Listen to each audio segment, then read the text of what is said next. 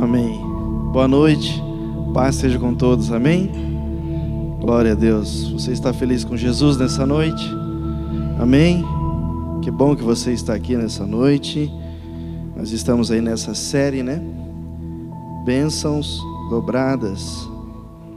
E hoje eu queria trazer um, uma palavra muito simples é, sobre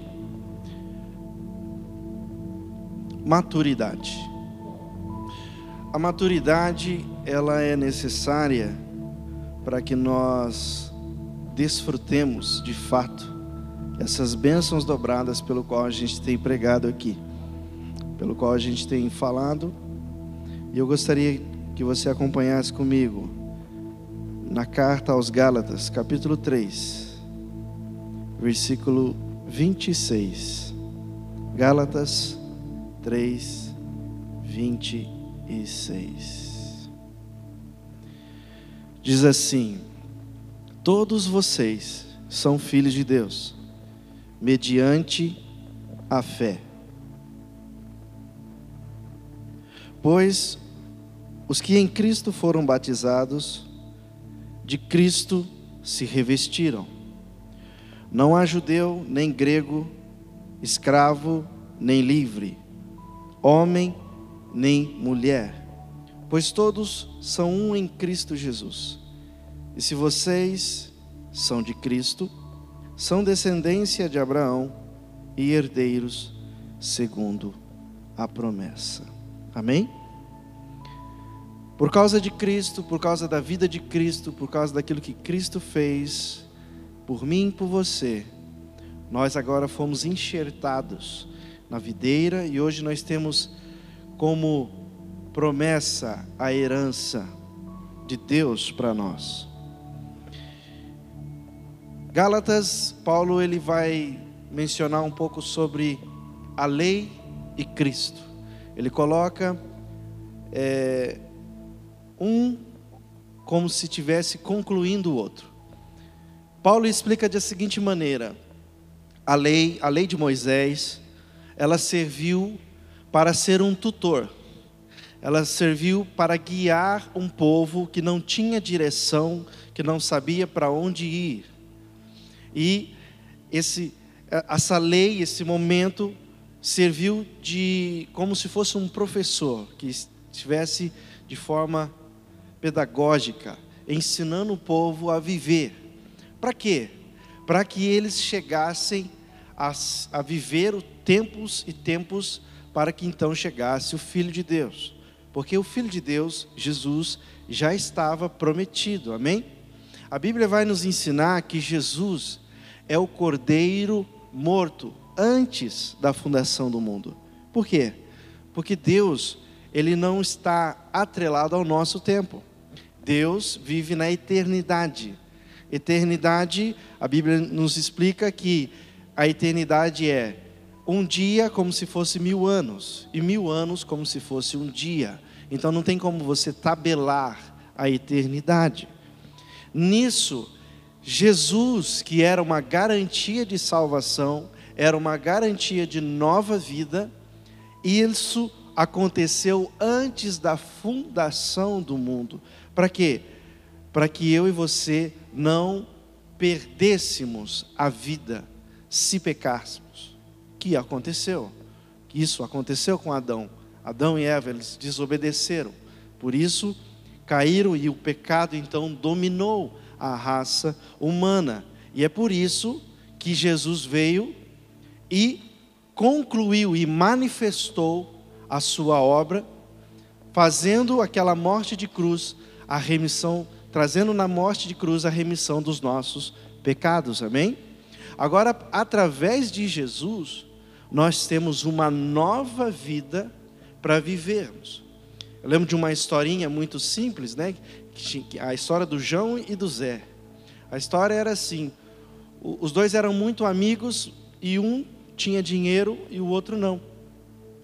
E o outro, e esse que tinha dinheiro, ele guardava num devido lugar.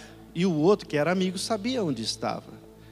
E um dia ele pensou em pegar aquele dinheiro, porque ele não tinha, ele pensou em pegar aquele dinheiro e, e, fala, e pensou com ele, né? Vou, vou devolver depois. Mas quando ele foi pegar o dinheiro, como ele sabia onde estava, ele falou: Eu acho melhor não fazer isso e vou falar com ele. Como, como, como eles eram amigos, então ele chegou até ele e falou: Olha, eu pensei em pegar aquele dinheiro que estava ali, o seu dinheiro que estava guardado. Eu pensei em pegar, mas eu não peguei, tá? Por favor, eu não sou um ladrão. Falou assim para ele. Aí ele falou assim: Não, tudo bem, você é um ladrão. Pode, pode assumir. Ele: Não, mas eu não peguei. Aí ele disse para ele assim: Mas se fosse Jesus no seu lugar, você acha que ele teria pensado em fazer uma coisa dessa? Não. Então o fato de ter pensado já mostra a fraqueza do ser humano. Porque Jesus, se tivesse naquele lugar, ele não teria aquela postura e nem aquele pensamento. Vocês estão entendendo? Então existe uma nova vida em Cristo que nos faz voltar, meio que voltar à origem pelo qual Deus nos criou. E essa vida, essa nova vida, ela tem promessas. A promessa de viver plenamente, a, a promessa de, ver, de viver uma vida abundante. Então a lei, ela serviu para que todos os povos, o povo de Israel, fosse vivendo ainda debaixo dessa, desse tutor, dessa, dessa orientação de Deus para que chegasse Jesus. Existe um texto, uma frase né, que o apóstolo Paulo escreve, que, que por muitas vezes foi mal interpretado e muitas pessoas falaram assim: não, Paulo é contra Jesus. Ele está falando, falando algo contra, que era a frase seguinte: a seguinte frase: O fim da lei é Cristo. E as pessoas estavam achando que, na interpretação, achavam que Paulo estava dizendo: não, é, acabou a lei, porque o fim da lei é Cristo. Só que colocava assim de uma maneira muito, muito simples. Mas na verdade, Paulo está complementando aquilo que Jesus disse, porque Jesus disse: Eu não vim acabar com a lei, eu vim cumprir a lei. Então a lei serviu para guiar o povo até Jesus, porque Jesus é o único capaz de cumprir a lei, amém? Então, quando ele cumpre a lei, é isso que ele diz: eu não vim acabar com a lei, eu vim cumprir a lei. Então, por isso que o apóstolo Paulo ele vai dizer: o fim da lei é Cristo. E essa palavrinha fim, se você puxar no original, é uma palavra que ela tem um duplo sentido. Como duplo sentido? Fim no sentido de término. O fim da lei é Cristo, ou seja, a lei serve para chegar até Cristo, senão não, ia chegar, não ia ter uma descendência para chegar a Cristo. Então, o fim da lei é Cristo, terminou em Cristo, porque Cristo cumpriu a lei e agora nós cumprimos a lei de Deus por meio de Cristo. Amém? Mas tem um outro sentido, a finalidade. Então, tem a ver com tempo e tem a ver com objetivo. O objetivo da lei era que chegasse em Cristo, porque Cristo era o único que podia cumprir essa lei. Amém? Então, aqui aos Gálatas, o apóstolo Paulo está dizendo que todos nós somos filhos de Deus mediante a fé em Cristo, porque por causa de Cristo nós fomos revestidos nele, então não existe judeu, nem grego, nem escravo, nem livre, nem mulher, nem homem, pois todos são um em Cristo. E como nós somos um em Cristo, nós participamos agora numa descendência de Abraão e então possuímos a herança segundo a promessa de Deus. Amém? Amém? Mas essa promessa, essa herança que foi prometida a mim e a você, que estamos vivendo de agora, agora por meio de Cristo, ela necessita de algo muito importante que é a maturidade. Nós sabemos que Jesus disse assim, ó: Se você não nascer de novo, você não tem como entrar no reino dos céus. Nascer de novo, ou seja, você voltar a ser uma criança. Jesus até disse: Deixe vir a mim as crianças, porque elas pertencem, a elas pertencem o reino de Deus. Se nós não voltarmos a sermos criança no sentido espiritual, nós não conseguimos entrar no reino de Deus porque o reino de Deus pertence às crianças. Porém, não significa que pertence, não significa que eu entrei no reino de Deus, que eu permaneço uma criança no reino de Deus. Existe uma diferença, porque a própria palavra do Senhor nos instrui, nos ensina que nós precisamos crescer na graça e no conhecimento do nosso Senhor Jesus. E também nos coloca Jesus como um varão perfeito, aquele pelo qual nós, através de ministérios, somos edificados para chegarmos na plenitude. Amém? Nós fomos destinados, nós fomos preparados para sermos plenos em Deus, plenos em Cristo.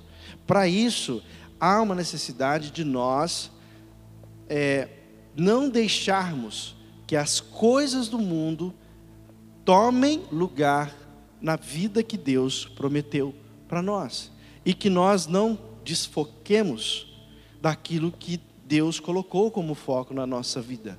Vou te dar um exemplo muito simples. Esaú e Jacó, dois irmãos gêmeos, mas Esaú, por direito de primogenitura, ele era o mais velho, ele tinha esse direito de primogenitura. Eu não vou explicar aqui, mas só para você entender, ele tinha direitos que o outro não tinha.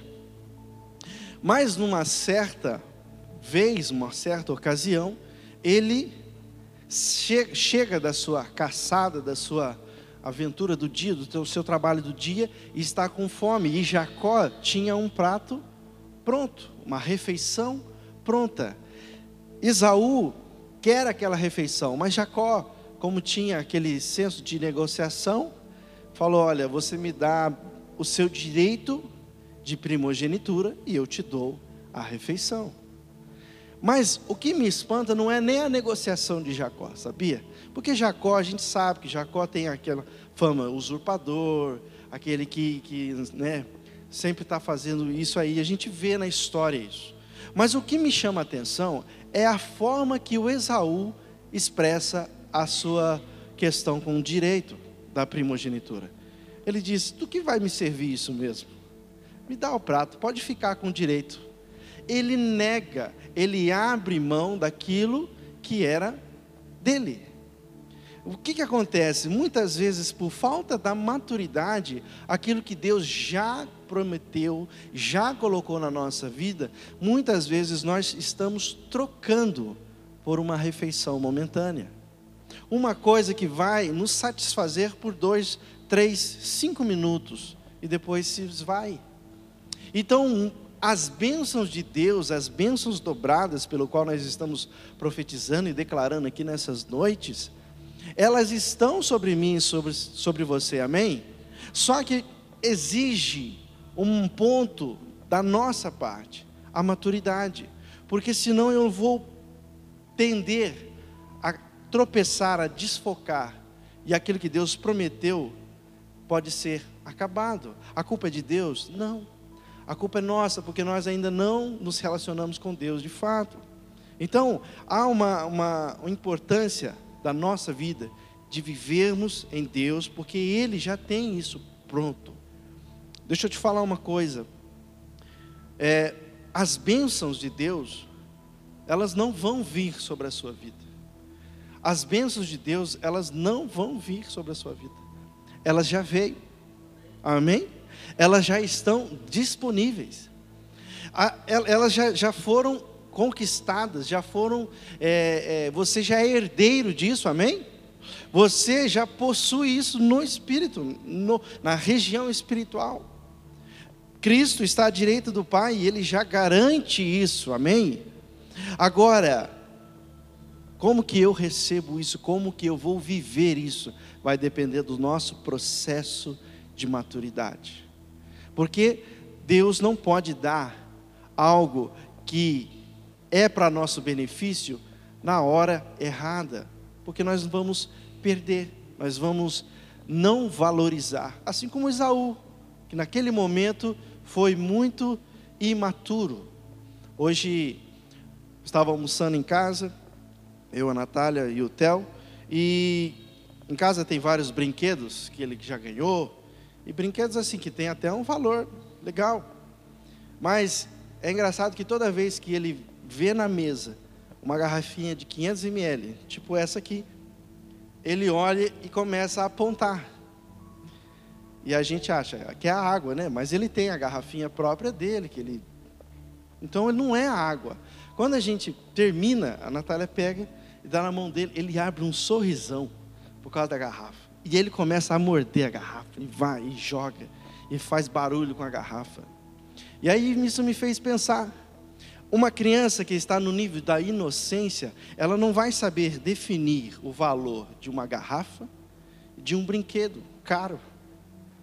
Para ela, os dois vão dar a mesma sensação. Só que tudo bem, tá, tá tudo certo. O problema é se o Theo tem 5 anos e isso acontece. O problema é se o Theo tem 10 anos e isso acontece. O problema é se o Theo tem 15 anos e isso acontece. Porque começou um processo de maturidade, começou um processo de crescimento, amém? Então nós não, não podemos fazer isso. Muitas vezes nós fazemos isso e o diabo, ele é especialista em cegar as pessoas para olhar algo como precioso, mas não é precioso de fato. Para nós encerrarmos aqui, é, Hebreus capítulo 8, versículo 6, vai dizer assim: Agora, porém, o ministério que Jesus recebeu é superior ao deles. A de quem? A dos sacerdotes. O contexto estava dizendo sobre os sacerdotes da época de Moisés. Então está dizendo: o ministério que Jesus recebeu é superior Assim como também a aliança da qual ele é mediador é superior à antiga, sendo baseadas, é, sendo baseada em promessas superiores. Então, aquilo que nós vivemos hoje, na nossa geração, por causa de Cristo, as pessoas antes de Cristo, as pessoas que não conheceram Cristo, não viveram porque as promessas de Deus para a nossa vida vão além daquilo que foi prometido para eles. Amém? Eles tinham só o benefício daquilo que era físico, Deus estava abençoando a terra, Deus estava abençoando a, a colheita, Deus estava abençoando muitas coisas no sentido físico, mas como eu disse, era tudo para que eles continuassem caminhando e tivesse sempre pessoas para que chegassem até Cristo. Quando vem Cristo, agora ele fala: Você, se crer em mim, você não vai perecer, você vai ter uma vida eterna. Algo que nem a morte vai acabar com você. Amém? Então, quando nós estamos em Cristo, nós entendemos isso. Meu pai, ele gostava sempre de ler a Bíblia assim no, no café da tarde, e ele sempre gostava de fazer os comentários bíblicos, né?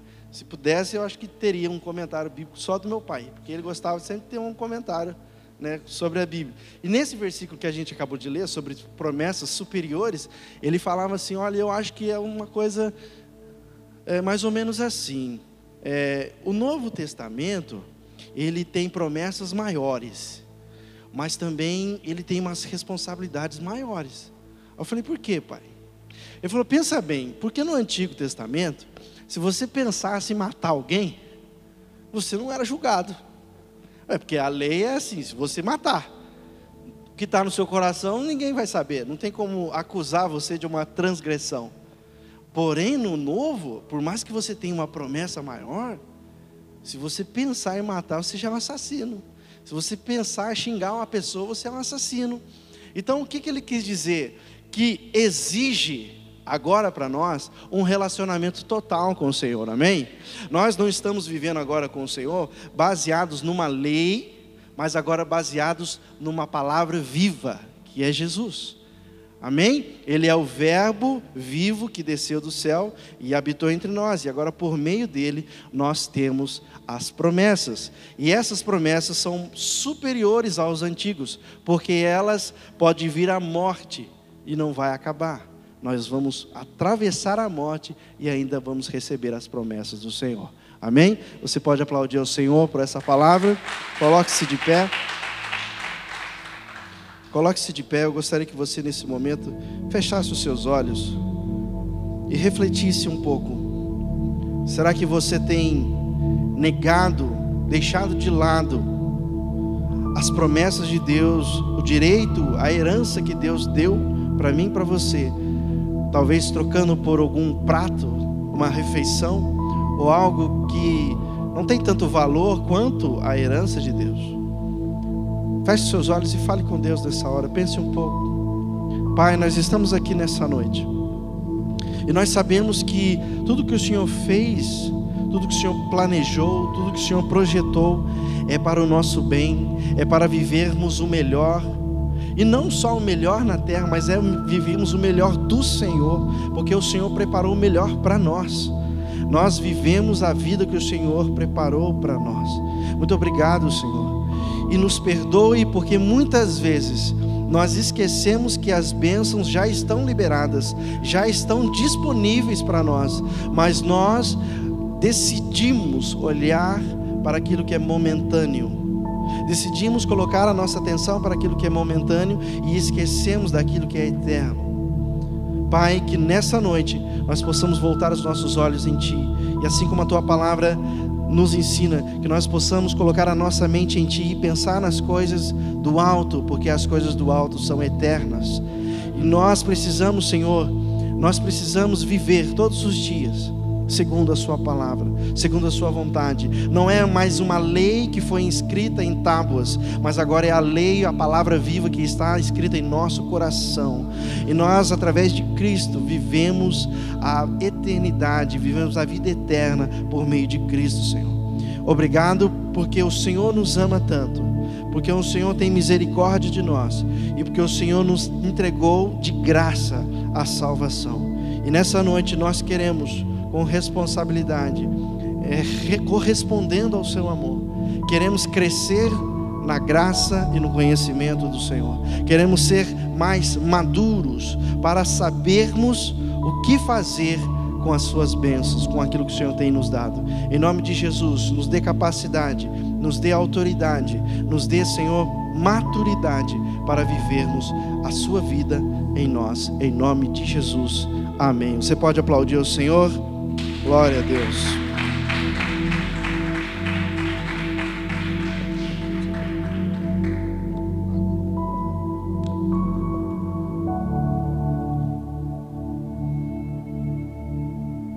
Glória a Deus. Pode se sentar.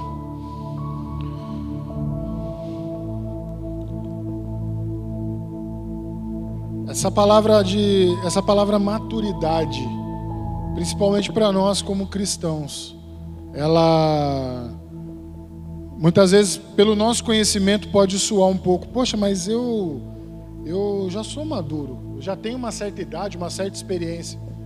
Mas muitas vezes nós agimos de uma forma infantil quando nós chegamos diante do Senhor e fazemos alguma, alguns tipos de reclamações ou questionamos algumas decisões do Senhor para a nossa vida, para aquele que quer o melhor para a nossa vida, e a gente acaba enfrentando de um modo igual um filho. Pai, por que, que não pode ser assim? Aí você, com mais experiência, fala para ele: Não, porque eu sei o jeito que é o certo. E Deus, ele age conosco. Pedir maturidade, buscar maturidade é fundamental para a nossa caminhada cristã. Foi perfeita essa palavra do Lucas nessa noite, para que ele pudesse trazer para nós esse entendimento através da palavra. Eu tenho certeza que cada um de nós vai sair com essa semente buscando a maturidade em nome de Jesus. Amém? Coloca para mim, por favor, Marcos capítulo 7, verso de número 21. Eu quero compartilhar com você hoje algo que precisa mudar na nossa vida, principalmente em se tratando de um ano de bênçãos, mas essa mudança ela deve acontecer na nossa vida a partir do nosso interior, dentro do nosso coração. O texto diz assim, ó, Marcos capítulo 7, verso de número 21. Pois do interior do coração dos homens vêm os maus pensamentos. Preste bem atenção. As imoralidades sexuais, os roubos, os homicídios, os adultérios, as cobiças, as maldades, o engano, a devassidão, a inveja, a calúnia, a arrogância e a insensatez. Todos esses males vêm de dentro e tornam o homem impuro. Nesse texto aqui, Jesus ele está divertindo ali, está, como sempre, né, os fariseus sempre presente ali na, na caminhada de Jesus, sempre questionando. E ele começa lá no início desse capítulo 7, questionar acerca dos discípulos, das atitudes do discípulo, dos discípulos, por que, eles não, não estão seguindo a lei. E Jesus vem quebrando eles, sempre dando, como eu costumo dizer, bem no meio deles mesmo. Jesus era sábio demais, era poderoso, era o próprio Deus aqui na terra. Apesar de homem, ele tinha a sua sabedoria como filho de Deus. E ele começa a questionar e ele fala: não é do que entra, porque o que entra, ele sai, mas é do que sai, do que procede do coração do homem. As nossas mudanças, para que nós possamos externar a verdade de Cristo, precisa ocorrer dentro do nosso coração. E ele começa a falar aqui que é do interior do coração dos homens que vem tudo isso, que vem os maus pensamentos, as imoralidades, tudo isso que nós lemos aqui. E a mudança da nossa vida de dentro, ela não pode ser apenas uma força de vontade. Eu quero mudar, eu, eu, eu sei que eu preciso mudar. Eu preciso mudar muito. Eu tenho acompanhado uma pessoa que ele fala para mim, pastor, eu preciso mudar. Eu sei que eu preciso mudar. Eu entendo a força de vontade dessa pessoa, mas não é simplesmente a força de vontade, o querer. É igual, eu sou mestre nisso daí. Tenho feito um pouco. No pouco, Deus tem me colocado sobre muito, graças a Ele.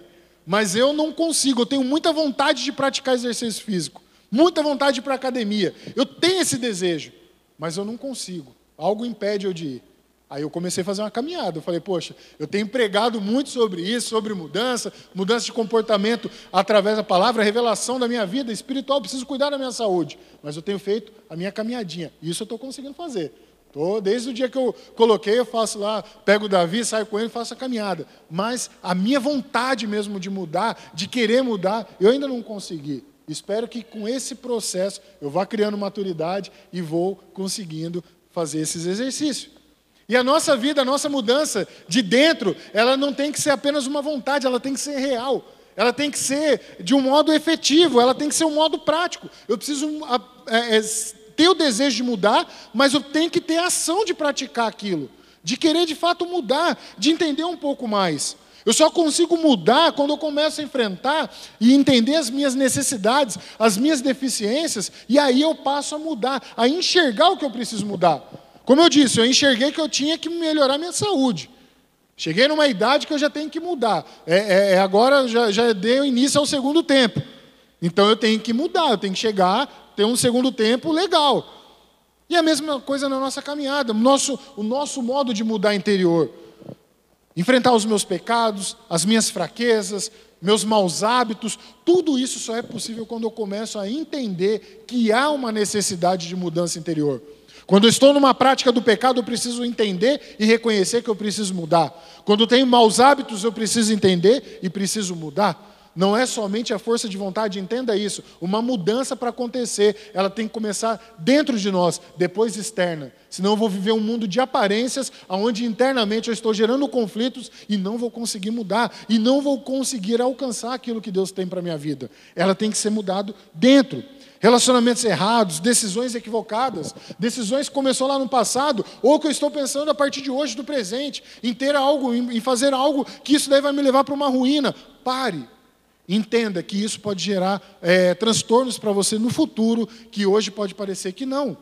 Mas isso vai começar na onde? Dentro é do nosso coração que procede. A partir do momento em que eu detecto de onde procede o mal, de onde eu detecto que procede aquilo que não está sendo correto, é ali que eu vou começar a mudar. E como que eu vou come começar a mudar isso? Como que essa mudança vai com começar a acontecer? Quando eu paro e reconheço aquilo que era um engano na minha vida, aquilo que eu vivia como uma mentira para a minha vida, e começo a colocar a verdade sobre a minha vida, e essa verdade vai começando a me limpar. Essa verdade vai começar a confrontar aquilo que era mentira, para que ela seja apresentada na minha vida de uma forma genuína e essa verdade vai começar a externar. Olha só para você ver, João 8,32 diz assim: Conhecereis a verdade e a verdade vos libertará. Um texto muito conhecido, mas ele não pode ser feito somente de uma força de vontade. Eu falar, conhecereis a verdade e a verdade vos libertará. Amém.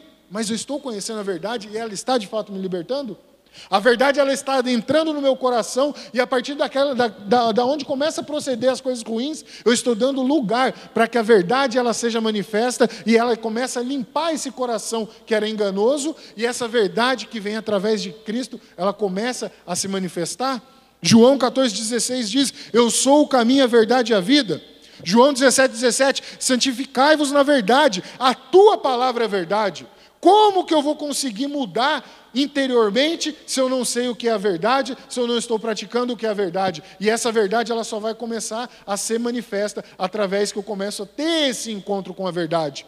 Como começa esse encontro com a verdade? Quando eu começo a ter o verdadeiro encontro com Cristo. Quando eu me apresento diante do Senhor, falo: Senhor, o Senhor é o Senhor da minha vida, eu entendi qual é o plano da salvação, e a partir de agora eu não quero mais ter esse coração da onde procede o mal, da onde procede a mentira, da onde procede os maus costumes, e eu quero começar a ter uma vida verdadeira, uma vida genuína, uma vida transformada pelo Teu Espírito Santo. A partir deste momento, a verdade vai ser manifesta na minha vida e na sua vida vida e nós vamos começar a viver uma nova história com Cristo. E essa mudança ela começa a ser interior e ela vai ser externada e Deus vai ser revelado através da minha vida e da sua em nome de Jesus. Você crê nisso daí? E você pode dar um aplauso ao Senhor em nome de Jesus?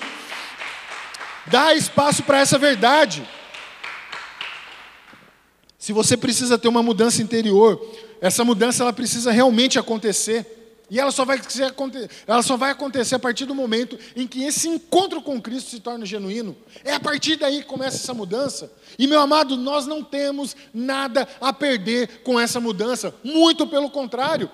Para que as bênçãos sejam alcançadas, como Lucas disse aqui, elas já foram lançadas. Ela para que elas sejam alcançadas. E se ela for alcançada é porque ela já está na minha frente. Eu preciso alcançá-la. É igual o, o, segundo colocado na corrida de Fórmula 1. Ele tem que alcançar o primeiro para ele conseguir ganhar. Então ele tem que alcançar, já foi, já está lá, está na minha frente. Para me alcançar, eu preciso ter Cristo na minha vida. Se eu estiver vivendo interior, conflitos, se eu estiver vivendo dentro de mim é, guerras espirituais, conflitos que geram incertezas, geram medos, eu nunca vou conseguir alcançar aquilo, porque aquilo ali vai gerar dúvida, e a dúvida anula a fé, e a fé é a certeza de que eu vou alcançar as bênçãos que elas já foram lançadas para a minha vida. Se eu tiver essas dúvidas, nada disso vai acontecer. E como que eu tiro as dúvidas? Como que eu tiro o medo? Como que eu tiro as aflições, as angústias? Com a verdade através da palavra de Deus. E ela já foi liberada para mim e para você. A verdade está na nossa frente, a verdade é a palavra de Deus. Primeira coisa que eu quero compartilhar com vocês é: a sua intimidade com Deus vai determinar como que essas mudanças vão acontecer na nossa vida. A sua intimidade, o nível de intimidade. Quando você tem a intimidade com Deus, você conhece Ele em todos os momentos. Fica fácil detectar quando o inimigo está tentando tirar você da presença de Deus. Fica fácil, fica perceptível. Porque a intimidade com Deus, o Espírito Santo, ele vai te revelando, vai manifestando. Opa, não vai por aí. Mas nem manifestou. Calma, não vai por aí. Aí você fala assim: não, não vou. Esse negócio não está me cheirando bem.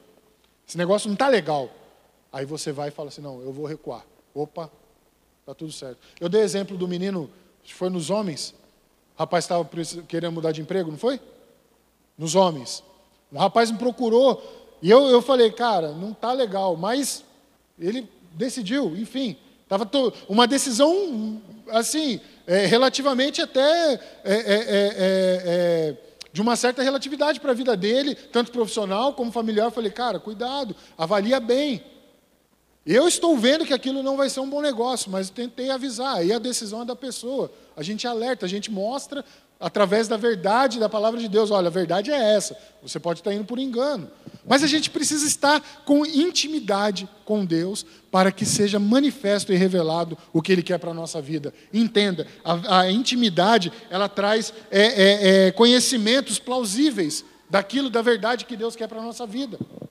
Quando você conhece bem uma pessoa, você, é, é, você entende os gostos dela, você entende o que ela quer, você já conhece só de olhar. Um filho conhece muito bem o pai somente de olhar. Eu lembro que meu pai olhava. Para mim, eu já sabia o que ele queria e o que ele não queria. Aquilo ali eu já. Opa, eu entendi o que ele quer. Era um nível de intimidade. Saber como identificar o que nós precisamos mudar é através da intimidade. E a intimidade, ela demanda tempo.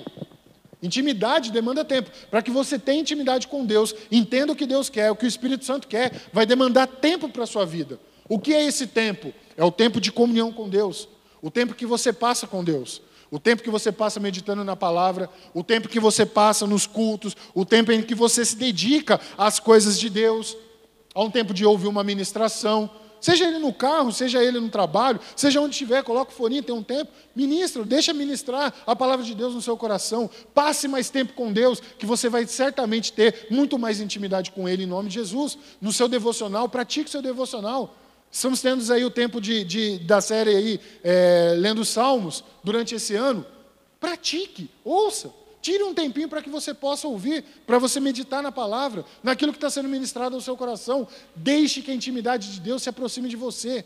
Intimidade é relacionamento, é proximidade e vai demandar tempo. Quanto mais tempo você tem com a pessoa, mais você conhece. Quanto mais tempo você tem com Deus, mais você vai conhecer de Deus e vai saber o que Ele quer para a sua vida.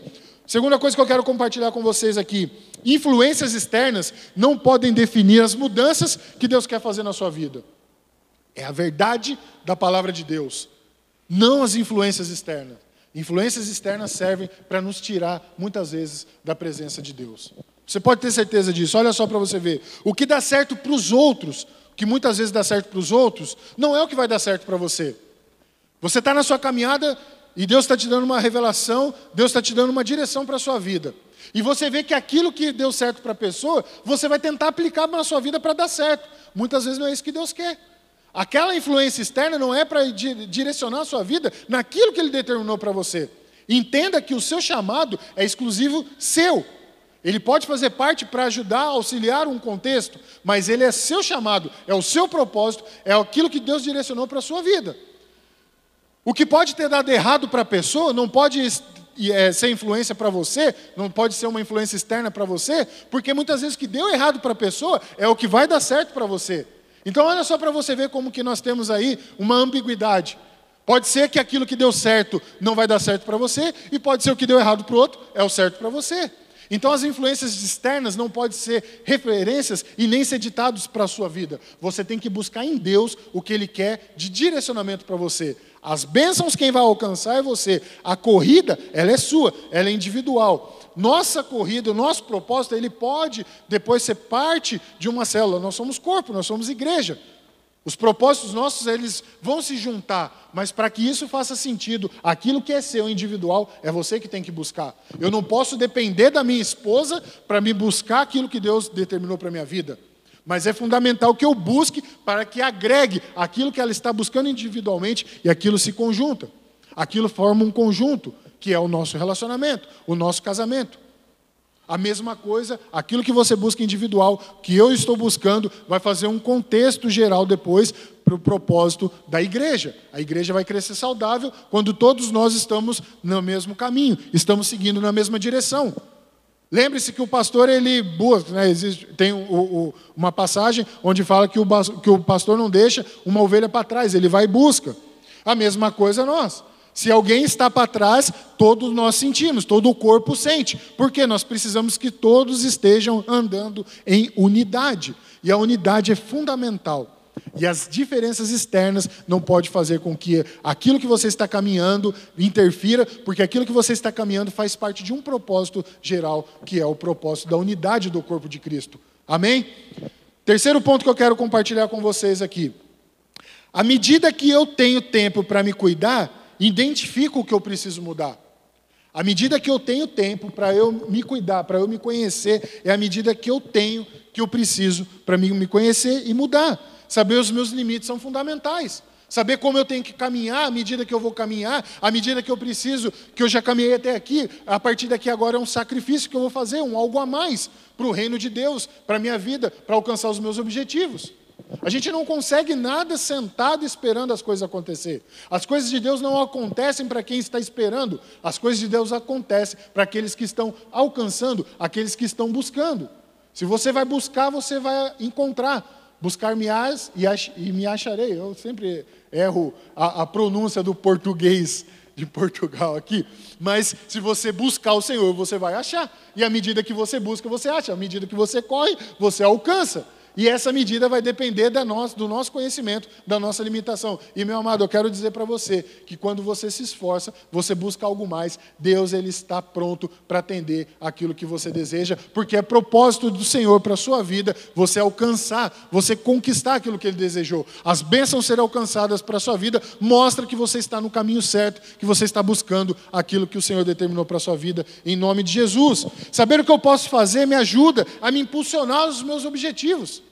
Saber como eu posso fazer, como eu tenho que fazer, a medida que eu devo fazer, e eu só vou saber quando eu busco instruções. E, os, e, as instruções eu vou buscar na palavra. E a palavra, ela é a verdade. Então isso é um ciclo na minha vida. Para que eu possa, para que possa acontecer as mudanças de dentro para fora, eu preciso conhecer o Senhor, que, ela, que Ele é a verdade. A verdade vai se revelar através da palavra dele. A palavra dele vai se revelar na minha vida e vai ser manifesto para que eu possa caminhar na verdade. E quando eu caminho na verdade, eu estou rumo aos objetivos, às bênçãos do Senhor, para que eu possa alcançar eu e você alcançar aquilo que Ele determinou na nossa vida, em nome de Jesus, amém? Você pode dar um aplauso ao Senhor e ficar de pé?